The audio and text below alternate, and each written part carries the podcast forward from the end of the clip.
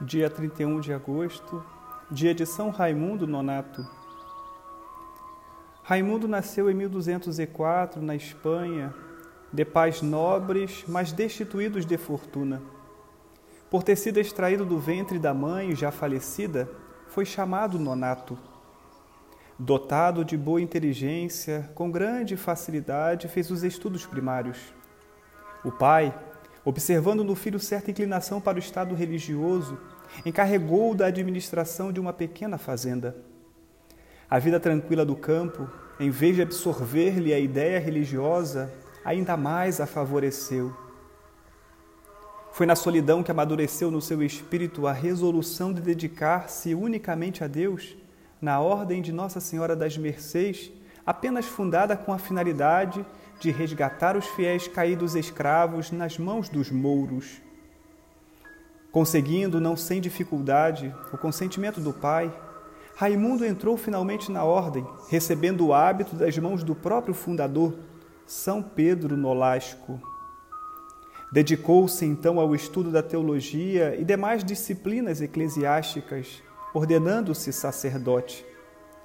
Pregador eloquente, ardente de zelo pela causa de Deus e pela salvação das almas, bem fundado na piedade, o jovem sacerdote apresentava todos os requisitos de um missionário, como a ordem necessitava para a difícil tarefa de resgatar os cristãos do duro cativeiro dos muçulmanos. Tendo acompanhado o fundador em duas viagens, este designou o chefe de uma missão destinada à Algéria, onde libertou 150 cristãos das mãos dos sarracenos. Recebeu também a difícil incumbência de solicitar em Roma a aprovação pontifícia da regra da Ordem de Nossa Senhora das Mercês.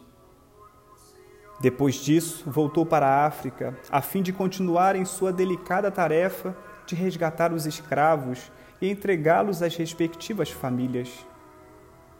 Quando, porém, os recursos começaram a faltar, Raimundo ofereceu-se a si mesmo como refém pela liberdade daqueles cristãos que mais sofriam, cuja fé estava em perigo de naufragar.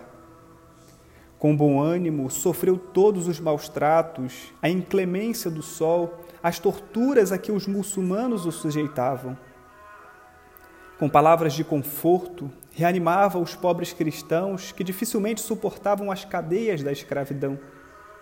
Por seu zelo e bom exemplo, Raimundo conseguiu que voltassem arrependidos ao seio da igreja vários cristãos que, pela pressão das torturas, tinham passado ao islamismo.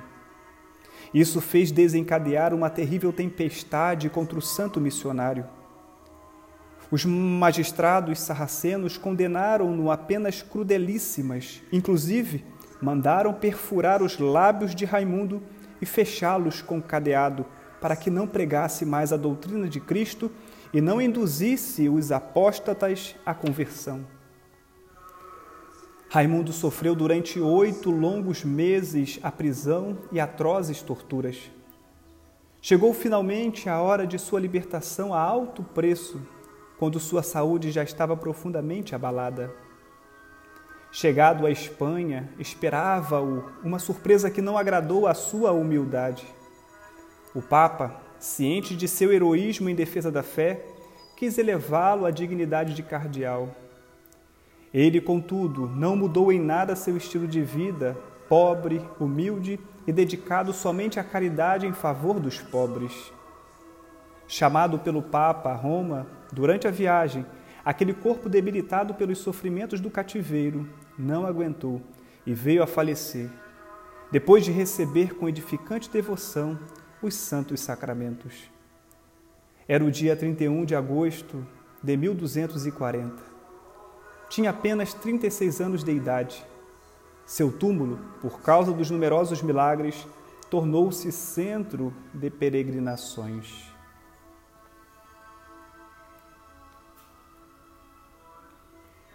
São Raimundo Nonato, rogai por nós.